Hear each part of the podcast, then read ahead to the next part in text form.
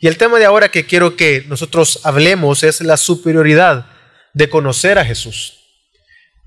Y nosotros vamos a leer Filipenses del capítulo 3, del versículo 1 al 16. En, este, en esta pequeña porción lo que nosotros vamos a ver es que el conocimiento de Cristo es superior a todo lo que podamos conocer o haber alcanzado, por cuanto nos guarda de toda la falsa doctrina y nos impulsa a proseguir a la meta para obtener el premio del supremo llamamiento de Dios que es en Cristo Jesús. Y es precisamente lo que nos vamos a tratar de ver, ver cómo ese conocimiento de Cristo es superior a todo aquello que tengamos o que hayamos alcanzado. ¿Por qué? Porque éste nos guarda de las falsas enseñanzas, pero también nos impulsa a proseguir hacia la meta, hacia aquel llamamiento que hemos recibido en Cristo Jesús, esa salvación y vida eterna. Pero quiero que comencemos entonces Quiero que leamos los primeros versículos del capítulo 3, el versículo 1 al 3 dice así. Por lo demás, hermanos míos, regocijaos en el Señor. A mí no me es molesto escribiros otra vez lo mismo. Y para vosotros es motivo de seguridad. Cuidaos de los perros, cuidaos de los malos obreros, cuidaos de la falsa circuncisión, porque nosotros somos la verdadera circuncisión que adoramos en el Espíritu de Dios y nos gloriamos en Cristo Jesús, no poniendo la confianza en la carne. Si hay algo que Pablo ha hecho durante los versículos o los capítulos anteriores, y si usted lo lee, fácilmente nos damos cuenta de que él habla mucho acerca del gozo, de gozarnos, de estar gozosos y tener un gozo en Cristo Jesús. En toda su carta pide a los cristianos de Filipenses que tengan un gozo. Y es importante considerar y entender de que él está escribiendo, escribiendo una carta a personas que ya conocen de Dios. Pero, eh, la iglesia a la que está escribiendo esta carta es una iglesia que ya tenía aproximadamente, a la fecha de estar eh, escribiendo esta carta, aproximadamente unos 10 años de existir, la iglesia que estaba en Filipenses, en Filipos, la, iglesia de Filipenses. Es decir, era una iglesia que había madurado, que había crecido, que había entendido un poco la palabra. Cuando nosotros leemos los demás versículos, los demás capítulos, nos damos cuenta de esto por la forma en cómo habla de ellos y lo que espera de ellos, y precisamente porque él tiene noticias de, esta iglesia de que hay un buen comportamiento. Pero, como no era menos de esperarse por, nuestro, por el pecado que hay en cada uno de nosotros y en la iglesia, de los, en cada uno de los miembros que estaba ahí, habían discusiones entre ellos, habían divisiones, pero también, como ya era propio y que hasta el día de hoy sigue pasando, hay falsas enseñanzas que salen dentro de las iglesias y que comienzan a pervertir la correcta y la sana enseñanza que es en Cristo Jesús. Así que ellos estaban siendo advertidos por Pablo y es importante considerar estas falsas enseñanzas, pero también que era una iglesia no recién establecida, sino que aproximadamente había pasado ya 10 años desde que había sido constituida esta iglesia. Él se refiere a un gozo, a ellos que tengan ese gozo, a que ese gozo que ellos deben de tener no era un cualquier gozo, era un gozo que debía de ser en Cristo Jesús. Entonces, esto solo puede dirigirse a aquellas personas que han creído en Cristo Jesús, valga la redundancia, y porque el conocimiento que ellos tengan de Cristo los iba a llevar a tener un mayor gozo. No basa el gozo en meras suposiciones, sino más bien en la persona, en la obra de Jesucristo. Y es que Pablo en toda su carta está gozoso. Él muestra ese gozo. Y él pide que ese gozo que él tiene lo sientan sus lectores y que se lo hagan saber.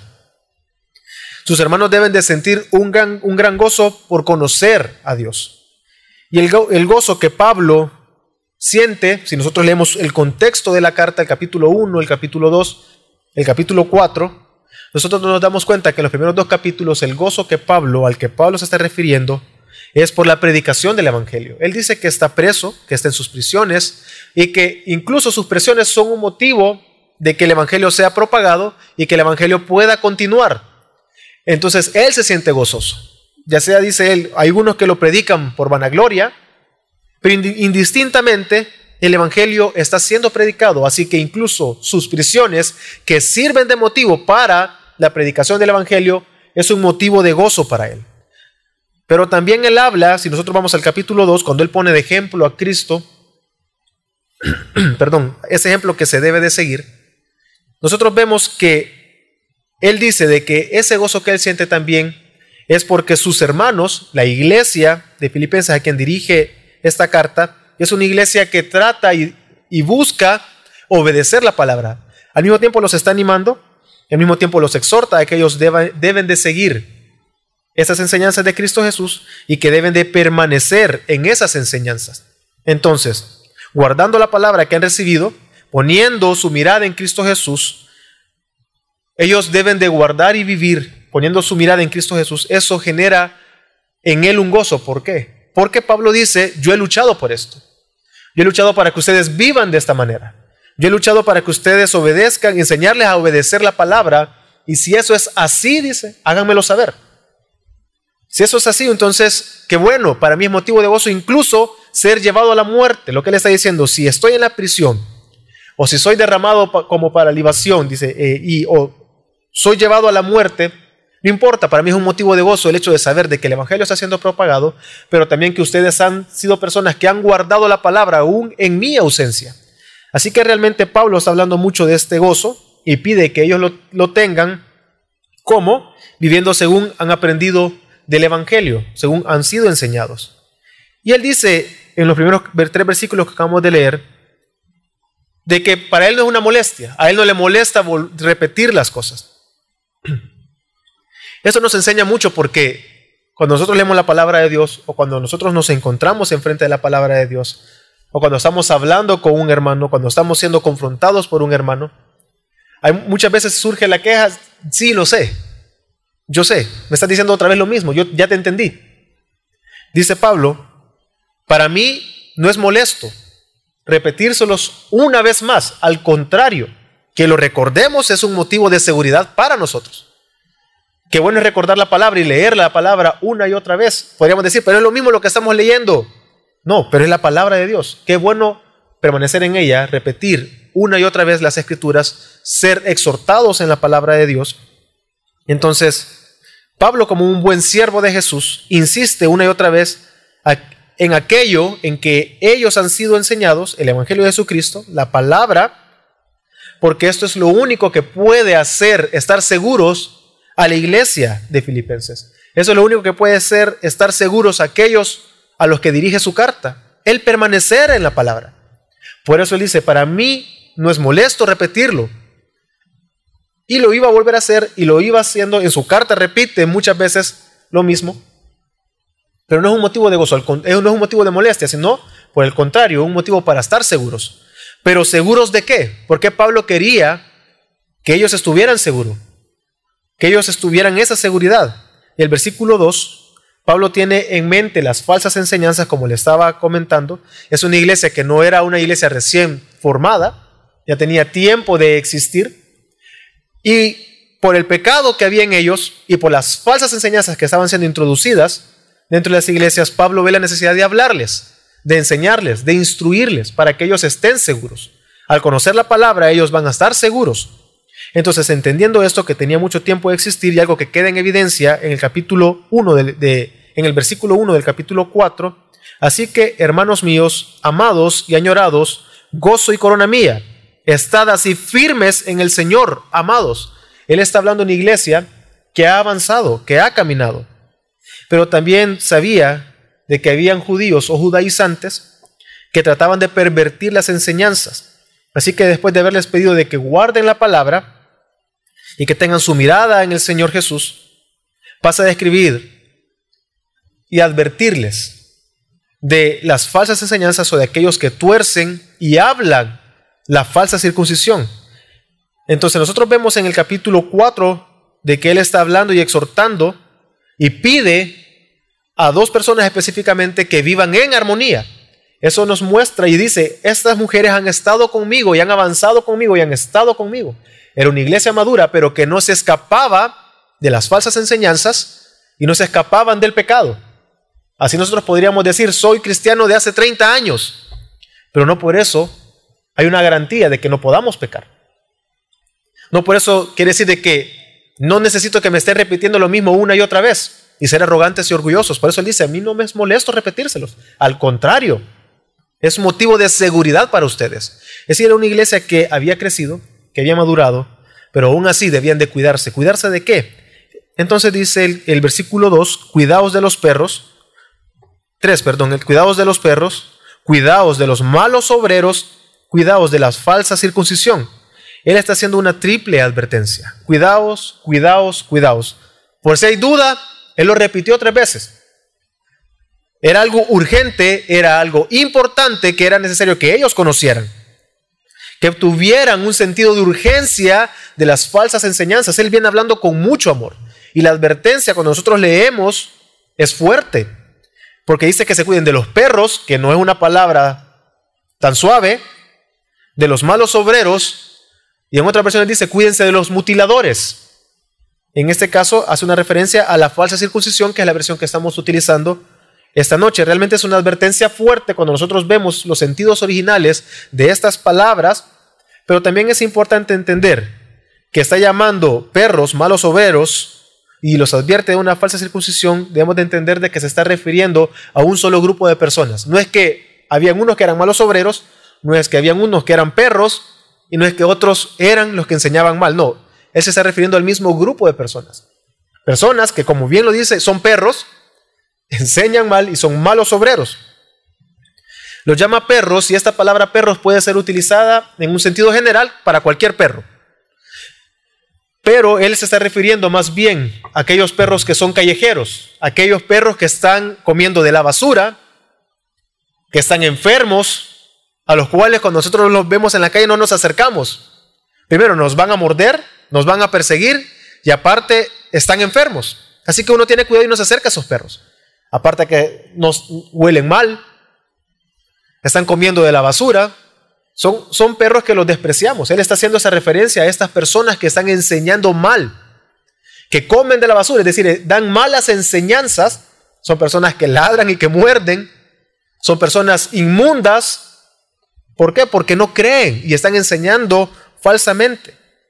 Pero también Él los llama malos obreros. Vemos que les dice obreros a estas personas. No podrían ser llamados obreros si no estuvieran dentro de la iglesia y no estuvieran obrando dentro de la iglesia. Entonces probablemente eran personas judaizantes que habían confesado, pero no confesaban correctamente, sino que ellos decían, sí es cierto, hay salvación, pero la salvación no solamente es por fe, la salvación es por guardar la ley. Es completa hasta que usted y yo guardamos la ley y obedecemos lo que Moisés ordenó. Entonces eran malos obreros. ¿Por qué? Porque estaban tenían tal vez y estaban obrando, pero lo hacían mal, porque estaban enseñando mal, estaban torciendo y estaban mintiendo.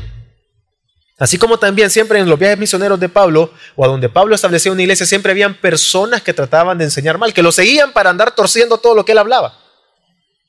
Que es lo que vemos en Filipenses, una iglesia que había caminado, que había madurado, pero no quería decir eso, que había perfección en ellos, aunque más adelante lo llama perfectos. Hermanos, si somos perfectos, y lo vamos a ver más adelante, pero nos damos cuenta que no estaban excluidos del error, no estaban excluidos de las falsas enseñanzas, no estaban excluidos de vivir muchas veces tomando una mala decisión o muchas veces dejándose guiar por la carne o por el pecado. Por eso los exhorta, pido a estas dos personas, Evodia y Sintique, que vivan en armonía. Eran dos mujeres que estaban peleando entre ellas una iglesia y, menciona que ellas mismas, él tiene un gran aprecio a ellas porque habían caminado con él durante mucho tiempo en el ministerio. Así que pide, con amor, cuídenlas. Pero personas que habían caminado tanto en la fe, aún muchas veces vivían peleándose, como muchas veces nosotros, que podemos ser muchos años ser cristianos, pero seguimos muchas veces y nos guiamos por el resentimiento, por una mala mirada, sin poner antes la obra de Cristo en cada uno de nosotros. Así que Él está advirtiendo y dice, cuídense de qué, de los perros, de los que enseñan mal, de aquellos que tuercen lo que ustedes han aprendido. Tengan cuidado. Entonces después Él hace un contraste y dice que ellos enseñan, cuando dice que ellos enseñan la falsa circuncisión, ellos está, él, a lo que se refiere es que están enseñando la circuncisión, la circuncisión del cuerpo, no del alma, perdón, no del espíritu, no una circuncisión espiritual, sino que cuídense de aquellos que enseñan que la salvación es por obras. Y hace un contraste y dice, porque nosotros somos, estamos en los primeros tres versículos, porque nosotros somos la verdadera circuncisión, que adoramos en el Espíritu de Dios y nos gloriamos en Cristo Jesús, no poniendo la confianza en la carne. Entonces él está dejando claro que los que enseñan la falsa circuncisión no son hijos de Dios. Aquellos que creen que la salvación es por obra, por méritos, está diciendo, no son salvos, esos no son hijos de Dios. Aunque sean obreros, son malos obreros, y aunque se llamen personas que han confesado la fe, realmente no conocen a Dios y no son hijos de Dios. ¿Por qué? Porque están enseñando una falsa circuncisión. ¿Cómo se diferencia aquel que es hijo de Dios con el que no lo, con el que no lo es? Y es lo que Pablo pone en este, en este, en este versículo y, lo, y vemos una breve descripción, así como él dio tres descripciones de los malos obreros, perdón, de aquellos que enseñan mal, perros, malos obreros y que tuercen las, las, las enseñanzas enseñando una falsa circuncisión. Así vemos que están los hijos de Dios. ¿Quiénes son los hijos de Dios? Primero los llama aquellos que adoran en el Espíritu de Dios. Son aquellos que cada una de sus acciones son realizadas porque el Espíritu de Dios mora en ellos y son realizadas para que Dios sea glorificado. Su vida misma es en adoración a Dios en todo sentido. En el contexto de esta carta podríamos decir que Pablo tiene algo en mente. Cuando nosotros leemos el capítulo 1, el capítulo 2, leemos el que estamos en este momento y complementamos los últimos versículos porque no lo vamos a ver todo el capítulo, y vemos el capítulo 4, podríamos hacernos una idea de qué tiene en la mente Pablo cuando se está refiriendo a aquellos que son hijos de Dios, aquellos que viven adorando en el Espíritu de Dios. Son aquellos que, uno, guardan la palabra de Dios y como guardan la palabra de Dios, el resultado es aquellos que se gozan en Dios porque están guardando la palabra de Dios que viven en armonía, que meditan en todo aquello que es verdadero, aquello que es digno, aquello que es justo, aquello que es puro, todo lo amable, lo honorable, en algo que, merezca algún elogio, en alguna virtud. O sea, él está dando una lista bastante amplia. Si nosotros leemos el contexto, yo he leído extrayendo porciones de todo el mismo libro de Filipenses, de la carta de Filipenses, de lo que podría tener Pablo en mente. Personas que piensan en vivir en armonía. Personas que guardan la palabra, que se gozan en la palabra. Aquellos que están pensando en aquello que es digno, aquello que es justo, aquello que es puro, aquello que es amable. Realmente comienza a dar una, descripción bastante amplia. Y que si nosotros nos contrastamos ante esto, probablemente fallamos. Y a los que estaba dirigiendo la carta estaban fallando en eso. Por lo menos vemos en el capítulo 4 dice, por todo lo demás, hermanos, en esto pensad eh, mediten en lo verdadero, digno, justo, puro, amable. Precisamente, versículos atrás es que ha dicho, pido a estas dos hermanas que dejen de pelear, que vivan en armonía. Es decir, realmente es un estándar que a, nuestra luz es muy alto. Esta vida de adoración no parte del plano terrenal.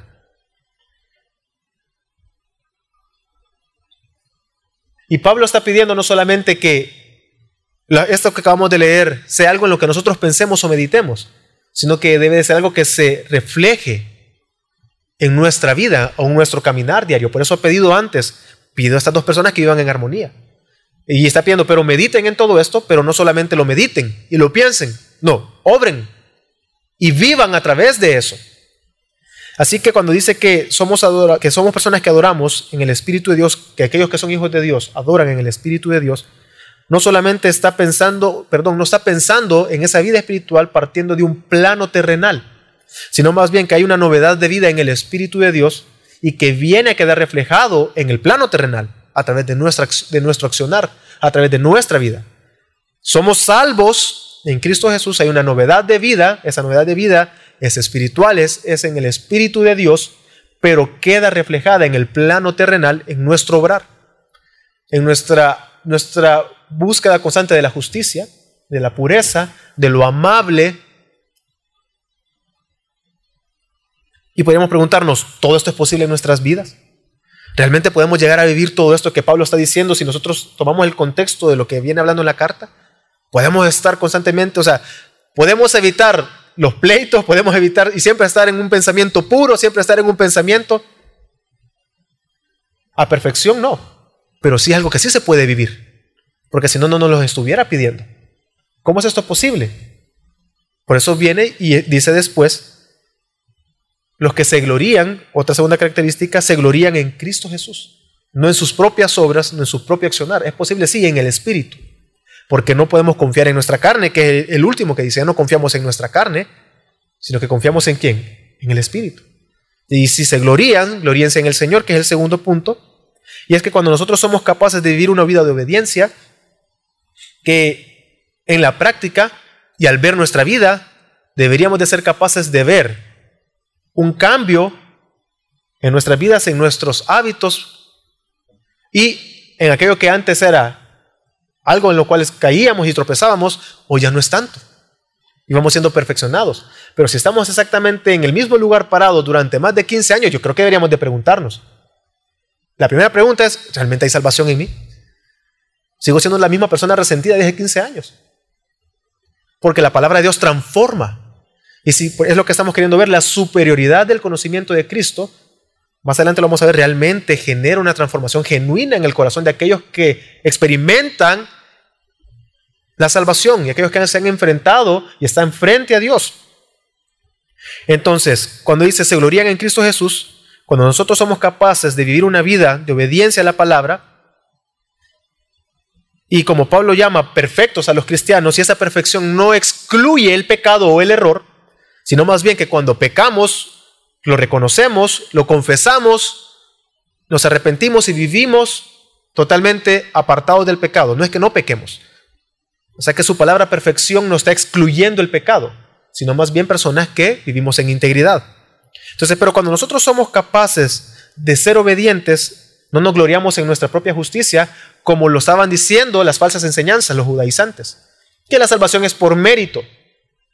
Pero nosotros no creemos en eso, pero sí creemos que mi vida es transformada y que por cuanto ya hay salvación, yo obro buscando la pureza, la justicia, lo amable, y trato de obrar de esa manera, vivir en armonía, pero cuando lo logramos y logramos vivir en armonía, yo no digo, es porque yo lo logré, no. Es porque la gracia de Dios, su misericordia, yo me glorío en que Dios mismo lo está obrando en mí, no es por mis propias fuerzas. Y es lo que dice Jeremías 9:23. Así dice el Señor. No se gloríe el sabio en su sabiduría, ni se gloríe el poderoso de su poder, ni el rico se gloríe de su riqueza. Mas el que se gloríe, gloríese en el Señor. El versículo 24 estoy leyendo ya de Jeremías 9. Mas el que se gloríe, gloríese de esto, de que se de que me entiende y me conoce, pues yo soy el Señor, que hago misericordia, derecho, justicia en la tierra y justicia en la tierra. Porque en estas cosas me complazco, declara el Señor. Así que cuando nosotros somos capaces de vivir aquello que Pablo tiene en la mente, según lo que leemos en la carta, lo cual si es posible, en Cristo Jesús, nosotros nos gloriamos cuando yo logro, mi hermano me dio una cachetada, pero le puse la otra mejilla, o me insultó, pero yo no le contesté con insultos, sino que procuré la armonía a pesar de su ofensa, y yo veo, Señor, eso solo lo yo no puedo hacerlo. Eso fue porque tú vives en mí y nosotros morando en la palabra. Y pude dar una respuesta bíblica a una situación X. Cuando se logra eso, nosotros no nos gloriamos en nosotros mismos, nos gloriamos en el Señor. Así que sí, podemos vivir según nos ordena Pablo en esta carta, pero cada vez que en nuestra vida damos un fruto agradable a Dios, no es por nosotros mismos, sino más bien es Dios quien nos ha capacitado por medio de su poder, por medio de su espíritu, para realizar toda buena obra. Entonces es ahí donde podemos agregar el tercer, la tercera característica que lo es prácticamente lo mismo que los otros dos puntos, pero lo menciona de una manera con una afirmación negativa, no poniendo la confianza en la carne. Y es una forma de expresar lo anterior, como les decía, de una manera negativa. Si la persona, si usted y yo, si la persona está constantemente gloriándose en Cristo, cada vez va a poner menos la confianza en la carne. Mientras más nos gloriamos en Cristo, confiamos menos en nuestro accionar, en nuestra moralidad, en mi estándar de moral. Entonces lo que podríamos nosotros decir es que si la persona, si alguien logra mostrar paciencia, alguien logra ser honorable, alguien logra ser amable, pero si estas cosas, estos éxitos o logros de poder ser amable y armonioso, lo está basando en la moralidad humana, en su templanza humana, tarde o temprano va a ceder a su pecado. porque está poniendo la confianza en su moralidad en la carne. Y si la persona es tan determinada, como yo he conocido una persona que me dijo que no era cristiana, eso fue no me acuerdo cuánto tiempo tenía, tengo 10 años de no tomar. Era una persona no cristiana. Había pasado 10 años en Alcohólicos Anónimos y estaba determinado, un hombre determinado. Había pasado por su propia voluntad humana 10 años sin tomar. Y hasta el día de hoy siguen, eso fue hace como 3, 4 años, no sé cuántos años tiene ya, de no tomar. Hay personas que son determinadas, pero si está basado en la moralidad humana, eso no glorifica a Dios. No resulta para vida eterna, no lo va a salvar, no va a lograr absolutamente nada, más que una autosatisfacción de haberlo logrado. Nuestra confianza no está en la moralidad humana, porque también deberíamos de preguntarnos, ¿somos capaces de no violentar o no una sola de las leyes que encontramos? Y es lo que preguntaba Jesús, con una, es lo que decía Jesús, con una de las leyes que desobedezcan ya, ya fallaron en toda la ley, con una sola. Ahora bien, ¿quiénes de los seres humanos podemos decir que somos moralmente perfectos y que nunca hemos fallado? Ninguno. Entonces no confiamos en nuestra carne. Aquellos que son hijos de Dios no confían, y lo que les está diciendo en la ley, de guardar la ley de Moisés y que por eso tienen salvación, no, sino que la confianza está en Cristo. Nos gloriamos en Cristo. Así que los hijos de Dios, dice él, son aquellos que obran y adoran en el Espíritu de Dios. Son aquellos que se glorían en Cristo Jesús y no ponen la confianza en la carne. Así que no es salvo, les está diciendo, por guardar la ley de Moisés, o confiar en ella, sino más bien en Cristo Jesús. Así que Pablo inmediatamente ha dado esa advertencia de las falsas enseñanzas, es decir, cómo se, cómo se iban a guardar ellos de las falsas enseñanzas. Y en el versículo 4 en adelante, él comienza y se pone primero de ejemplo de él eh, en su vida, pero él está queriendo mostrar de que la superioridad del conocimiento de, de, conocer a Dios es tal que sobrepasa la ley, que sobrepasa nuestro accionar, es decir, el conocer a Dios es superior a Cristo, es superior que cualquier conocimiento que podamos obtener o algo que podamos hacer, y es precisamente ese conocimiento el que nos va a guardar de las falsas enseñanzas y nos va a impulsar a proseguir a la meta. Dice Filipenses 3, voy a leer del versículo 4 al versículo 6 aunque yo mismo podría confiar también en la carne, si algún otro cree tener motivo para confiar en la carne, yo mucho más, circuncidado al octavo día, del linaje de Israel, de la tribu de Benjamín, hebreo de hebreos, en cuanto a la ley, fariseo, en cuanto al celo, perseguidor de la iglesia, en cuanto a la justicia de la ley, hallado irreprensible. Y es que Pablo sostiene que si hay alguien que se puede jactar de la carne, de confiar en la carne, es él. Él está diciendo que él es circuncidado al octavo día, es decir, que sus padres, y lo, confirman en la siguiente frase, él no es hijo de, de, padres mixtos. Él está diciendo que sus padres son judíos.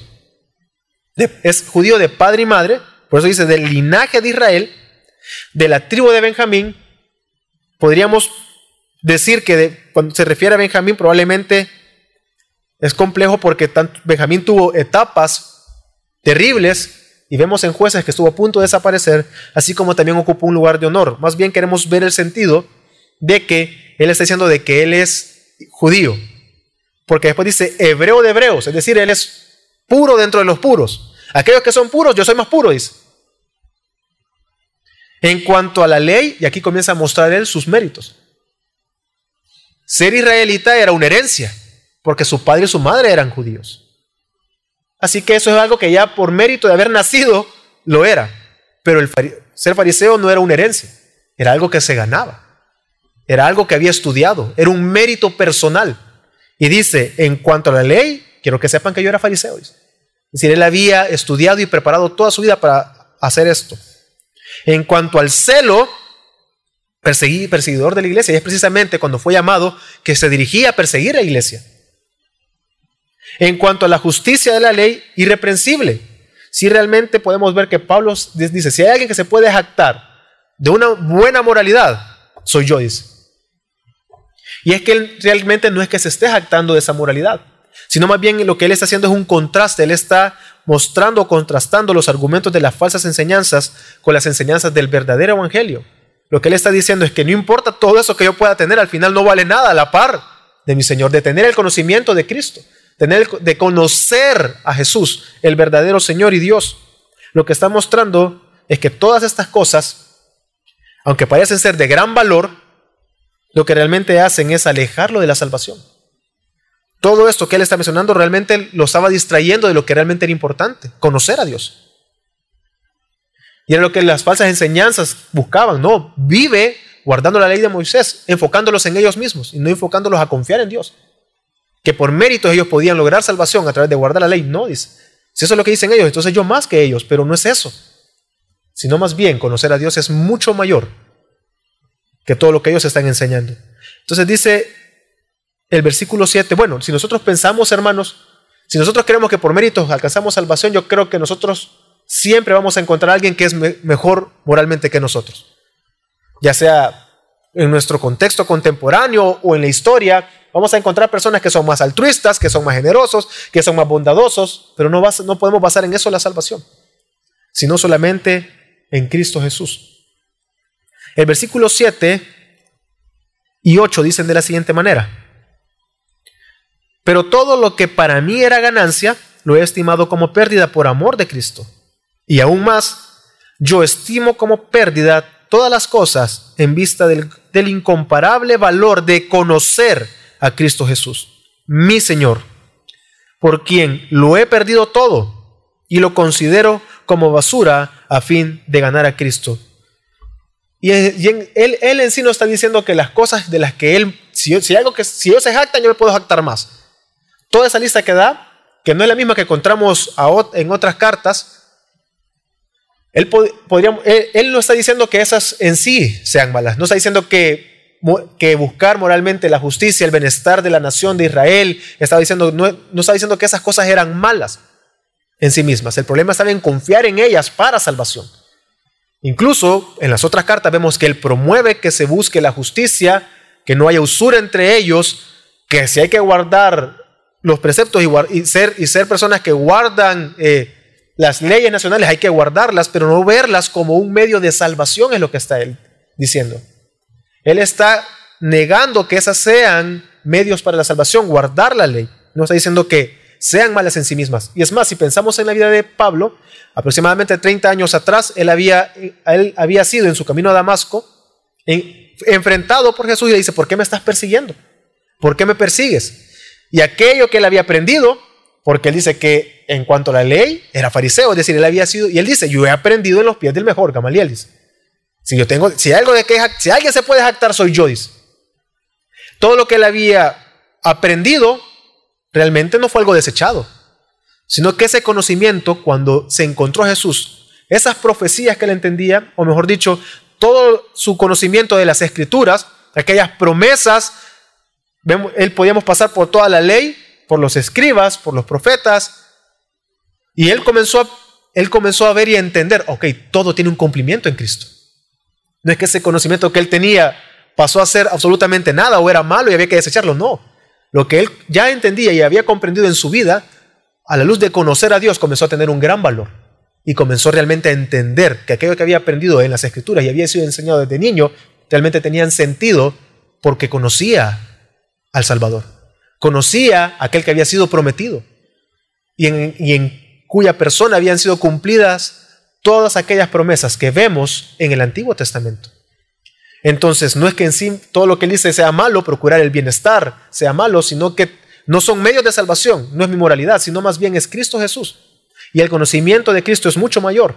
Y dice, esas son como pérdidas, es como, como cuando alguien va en el barco, si usted va en un barco, va con su hijo y lleva muchos tesoros en el barco y tiene la, tiene la opción, o se muere con su hijo, o si se quiere salvar, bote todo, todo ese oro, todo lo que usted ha almacenado toda su vida de riquezas. Si lo avienta al mar, usted se salva. No es que el oro sea malo y tenerlo, sino que usted está valorando más el que, su sobrevivencia. Que va a lanzar para sobrevivir del barco, va a lanzar todas esas riquezas para lograr salvar su vida y la de su hijo. No es que sean malas, sino que él está considerando mucho mayor y mucho superior, y perdón, más superior o estoy, estoy redundando, la superioridad del conocer a Dios por encima de todo. De cualquier cosa que se pueda obtener, de cualquier conocimiento que se pueda obtener, yo me puedo jactar, pero eso no sirve de nada al final. Sin Dios, ¿de qué me sirve todo eso? Así que es mucho mayor el conocimiento de Dios, está diciendo. Todas estas cosas al final, en aquí en la tierra, todo lo que podamos obtener acá perece, es temporal, no trasciende la eternidad, lo que podamos obtener aquí. Pero sí, el conocimiento de Dios y obrar conforme a la palabra de Dios, obviamente va a tener una trascendencia. Entonces, dice luego de que él da, que él, él da por perdido todo lo que tiene y lo considera como basura. Si nosotros pensamos y hacemos un contraste, no, sé, no es esto lo que eh, no sabemos, pero si leemos entre líneas, yo creo que y vemos el contexto podría pasar. Él considera como basura todas esas cosas que tiene. Y él ha llamado perros aquellos que consideran que son salvos por la ley. Los perros comen de la basura, viven en las calles, se alimentan de todas esas cosas. Y tú dices, todo esto que yo, todo que yo he logrado, realmente yo lo he considerado como basura para mí. Porque lo que hacían era entorpecerme y alejarme. Y es lo que pasó con los fariseos cuando Cristo Jesús vino. Tenían enfrente a Salvador y dice, ustedes escudriñan las escrituras porque creen de que en ellas hay salvación. Pero entendiéndolas, tropezaron porque no eran capaces de ver, porque no conocían quién era Dios realmente. Era lo que Pablo está diciendo, yo conozco realmente quién es Dios y todo lo que aprendí. Al final, si no me hubiese llevado a Cristo, entonces realmente todo eso es basura y no me sirve para salvación. Sigue leyendo el versículo, voy a leer el versículo 9 y el versículo 10. Y ser hallado en él, no teniendo mi propia justicia derivada de la ley, sino la que es por la fe en Cristo, la justicia que procede de Dios sobre la base de la fe. Y conocerle a Él el poder de su resurrección y la participación en, sus padecimientos, llegando a ser como Él en su muerte. Es posible que una persona pueda ser hallado, o sea, es posible que una persona pueda ser hallado en el Señor si su vida no está dispuesta a renunciar a todo lo que tiene. Considero que no. Si una persona no está dispuesta a dejar todo a un lado por seguir a Cristo, y no estoy diciendo, por eso puse el contraste, no quiere decir que sean malas las cosas, sino que el problema es cuando ellas comienzan a ser un estorbo para seguir a nuestro Señor. Y es que Pablo está buscando ser hallado en Dios, pero él deja a un lado todos sus méritos personales, él deja de un lado todo lo que ha logrado porque considera que son una distracción, que son un estorbo para lograr aquello para lo que fue llamado. Entonces, él dice que no tiene su propia justicia y méritos para esto. Es decir, yo me puedo jactar, pero yo no tengo eso frente a mí, yo no tengo esa propia justicia de la cual me, puedo, me podría jactar delante de mí para salvación. Sino más bien, dice, es por la justicia que es por medio de Cristo. Esta justicia, dice, no solamente está en Cristo, sino que por cuanto Cristo es Dios, procede de Él. No solamente Él es aquel que tiene la justicia, sino que Él mismo es fuente de justicia. Él en sí mismo es justicia. Y esa justicia nos es imputada a nosotros, y eso es una gran verdad. Él está diciendo de que esa justicia es, procede de Dios. Yo no tengo esa justicia, mi justicia delante de mí, sino aquella que viene solamente de estar en Cristo y que procede de Él. Y por, el, todo y por todo lo que vemos en la palabra de Dios y la enseñanza bíblica, sabemos que esa justicia se nos es imputada por cuanto Cristo murió en la cruz. Y dice que esa justicia en Dios es mediante la fe. También entendemos que la fe, según lo que vemos en Efesios, nos es dada, nos es otorgada. Entonces, como resultado de esta justicia imputada por la fe en Cristo, viene un conocimiento mucho mayor de Cristo. Y él continúa lo que él venido hablando en el capítulo, en el versículo 8.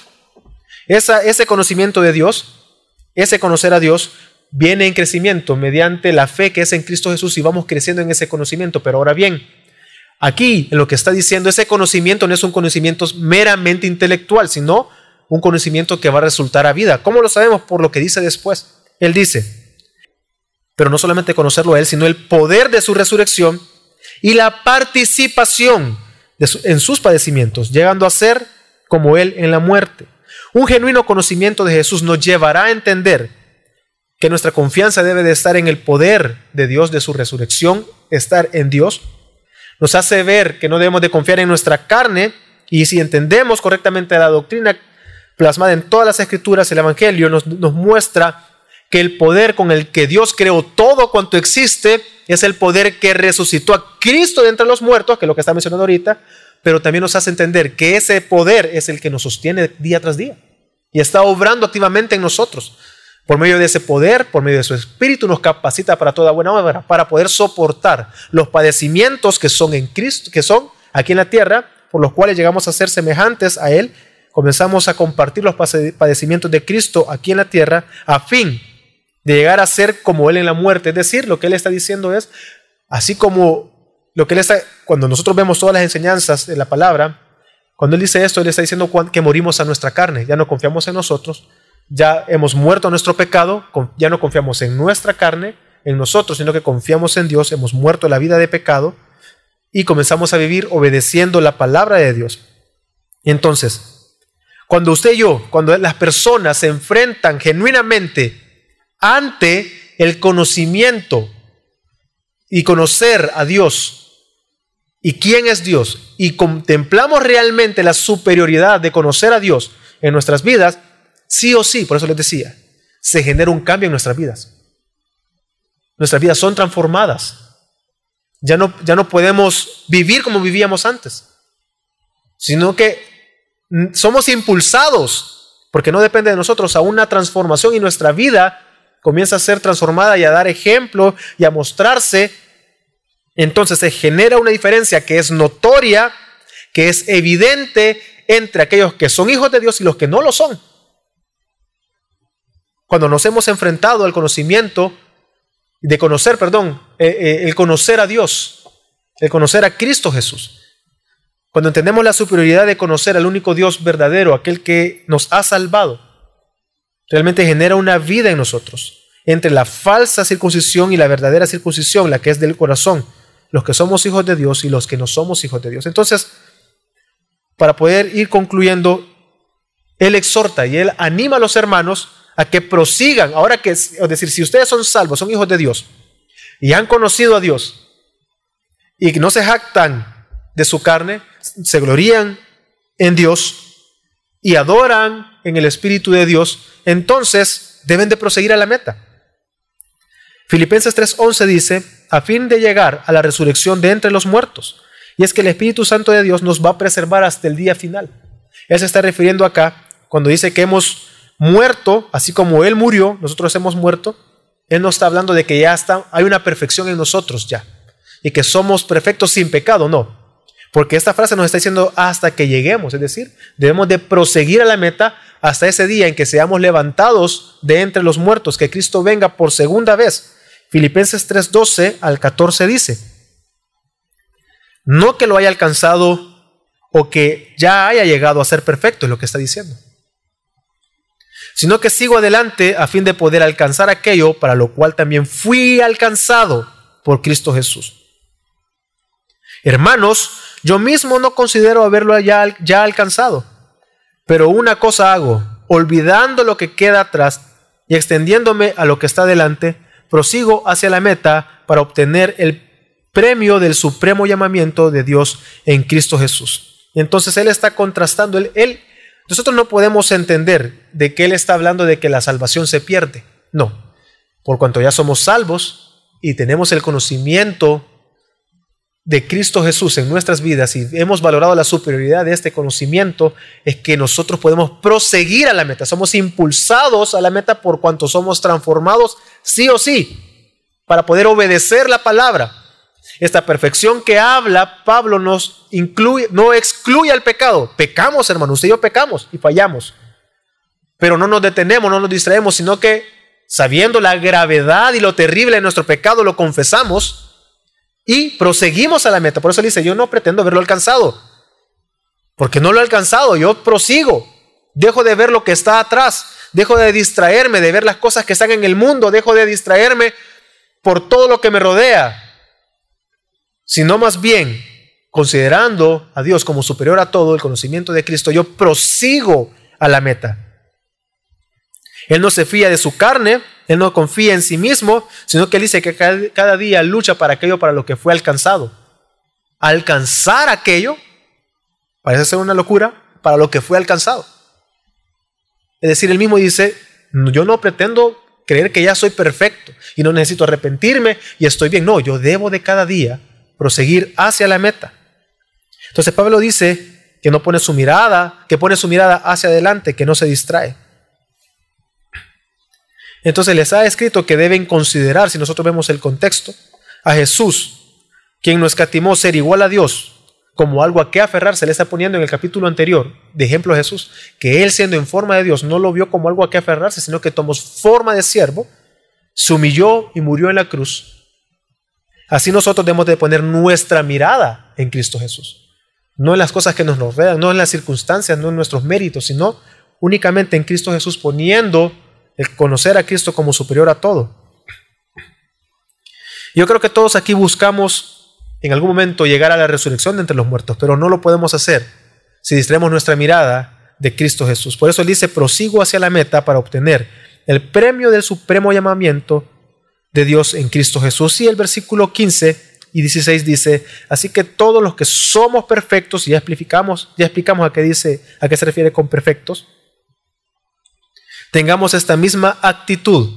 Y si en algo no tenéis una actitud, si en algo tenéis una actitud distinta, eso también os lo revelará Dios. Sin embargo, continuemos viviendo según la misma norma que hemos alcanzado.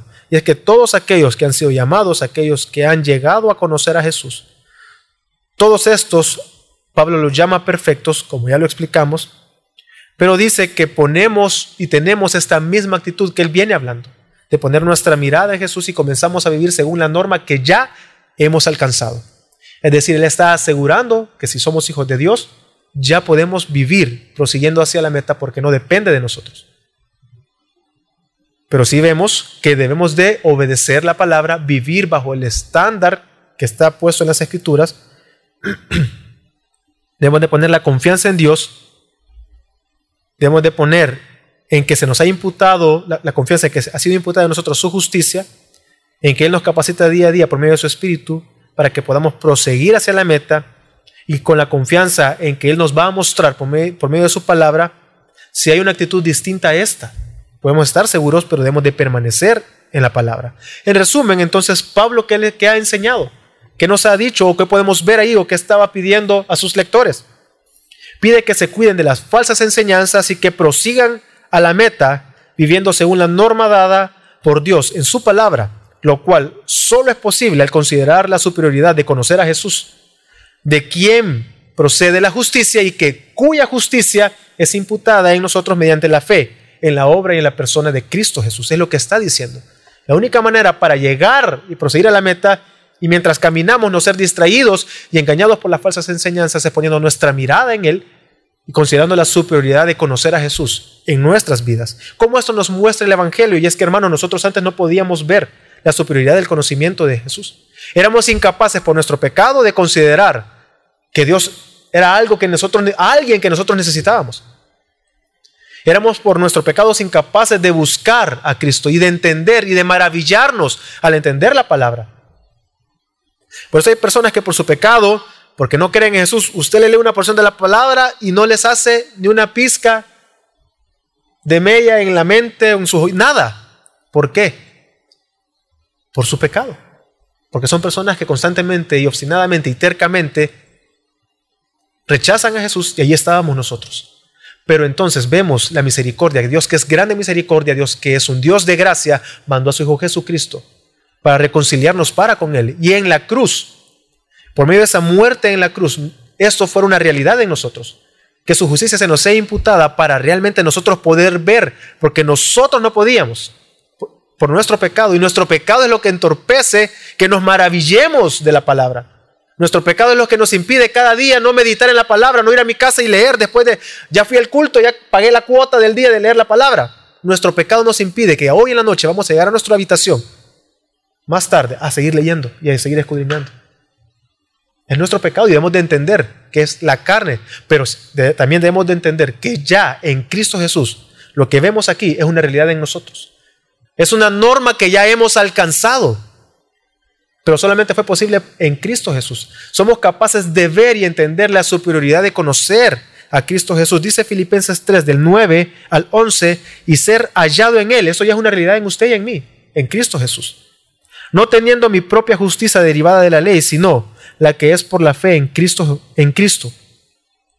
La justicia que procede de Dios sobre la base de la fe y conocerle a Él el poder de su resurrección y la participación de sus padecimientos, llegando a ser como Él en su muerte, a fin de llegar a la resurrección de entre los muertos. Y es que todos nosotros acá queremos y procuramos llegar a ese momento de la resurrección de entre los muertos. Ahora usted y yo, que conocemos a Cristo y vemos la superioridad de conocer a nuestro Dios, hemos sido ya transformados.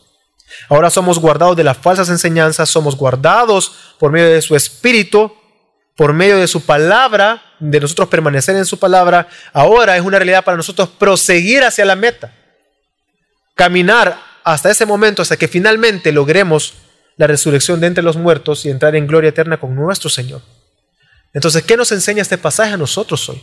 Si esto ya es una realidad, debemos de vivir de esta manera y quisiera que nosotros viéramos, yo creo que muchos aquí en nuestra vida en algún momento hemos dudado de nuestra salvación. Por eso voy a poner algunos ejemplos. Hay personas que ya tengo cuatro años y sigo siendo el mismo resentido. Hay otras cosas, hay otras áreas en nuestra vida y nosotros debemos de ver nuestra vida y probablemente muchos de acá, a veces y muchas veces, todos hemos tenido más de alguna vez alguna duda. ¿Soy salvo? Pero esa pregunta nos está mostrando que estamos siendo conscientes de que hay alguien superior, de que hay alguien mayor, de que hay un Salvador. Nos está llevando a preguntarnos, ¿hay, ¿hay alguien que me pueda salvar? Sí, es Cristo Jesús. Y si hemos creído que Jesús es Dios, entonces esto es una realidad para nosotros. Por eso aquí dice Filipenses 3:15, así que todos los que somos perfectos tengamos esta misma actitud. Y si en algo tenéis una actitud distinta, eso también os lo los revelará Dios. Ante la duda, ante la incertidumbre, nosotros busquemos la palabra. No debe de ser nuestra duda un motivo de, de alejarnos, sino debe de ser un motivo para poder buscar refugio y seguridad, que era lo que Pablo estaba poniendo al principio. No me es molesto repetir estas cosas. ¿Por qué? Porque esto es seguridad para ustedes. Entonces, vengamos a la palabra. Estudiemos las escrituras. En esos momentos de flaqueza, que haya duda, vengamos a las escrituras. Entendamos que debemos de proseguir a la meta. Y ese sentir solo puede estar en aquellos que son hijos de Dios. Pero si por el contrario entre la duda, bueno, entonces sigamos viviendo en libertad, preocúpese, arrepiéntase de sus pecados también. Y venga ante Dios y pida perdón, Señor, ponga la actitud correcta en mi corazón de buscar tu palabra y considerar el conocerte a ti superior a todo lo que yo pueda obtener en esta vida mayor que las mujeres, que el dinero, que las riquezas, que, que los bienes, que la educación, mayor que todo lo que podamos obtener en esta vida. Es conocer a nuestro Señor, a nuestro Salvador y seguir caminando y prosiguiendo hacia la meta. Oremos constantemente, permanezcamos estudiando la palabra todo el tiempo. En segundo lugar, vemos que Pablo inicia diciendo, gócense en el Señor. Gocémonos en Cristo, gocémonos en la superioridad de conocer a Jesús. Y es que muchas veces en nuestro día a día las preocupaciones, las dudas, los problemas, las enfermedades, el desempleo, la traición, el robo, la extorsión, la mentira, la, la política. Y nosotros comenzamos a nuestro corazón a dejar que se llene de duda, de mentira, de engaño, y nos comenzamos a preocupar. Por sobre todo eso, gocémonos en conocer a nuestro Dios. Porque aquellos que somos hijos de Dios, nada en este mundo nos va a arrebatar de su mano. Nada en este mundo nos va a poder, nos va a poder separar de nuestro Dios, de nuestro Salvador. Gocémonos en la salvación. Y cualquier sufrimiento aquí en la tierra es pasajero, es temporal, no es eterno. Por el contrario, conocer a Dios y valorar el conocimiento de Dios superior sí nos va a traer beneficios eternos. Y todo eso es mayor que cualquier cosa que pueda pasarnos acá, cualquier desgracia. Al contrario, incluso como leímos en el pasaje, venimos a hacer o, a hacer eh, copartícipes o venimos a participar de los padecimientos de Cristo. Al final, el sufrimiento aquí en la tierra, todo lo que las calamidades y todo lo que pueda llegar a pasar vienen a ser incluso motivo de gozo aquellos que creemos en Dios y hemos considerado superior el conocer a nuestro Dios. Porque eso viene a ser evidencia de que un día nosotros que estamos padeciendo, estamos esperando, porque dice, a fin de lograr la resurrección de entre los muertos. Viene a ser un motivo de alegría. No estoy diciendo que no vaya a haber dolor. o que no vaya a llorar ante la muerte de un familiar, ante la enfermedad, una enfermedad terminal de muerte. No, estoy diciendo que no vaya a haber un dolor, pero por encima de ese dolor, por encima de, esos sentimientos encontrados está y es mayor el conocer y el gozarnos en, en conocer a Dios, a nuestro Salvador. Y por último, entendemos que cada una de las cosas que nosotros hacemos en esta tierra y hemos soportado dan fruto.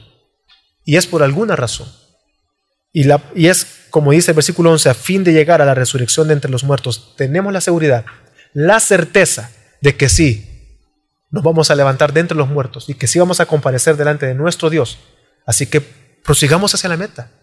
Animémonos unos a otros, exhortémonos unos a otros a proseguir hacia la meta, descansar en Dios, a ver y entender que es superior conocer a nuestro Dios más que todo lo demás que pueda venirnos a la mente o que pueda llegar a nuestras vidas. Conocer a Dios no puede, el conocer a Dios no puede ser puesto en segundo plano. Al contrario, sabemos que si guardamos la palabra de Dios y proseguimos hacia la meta, no es en vano, porque si realmente vamos a ser levantados de entre los muertos. Vamos a orar.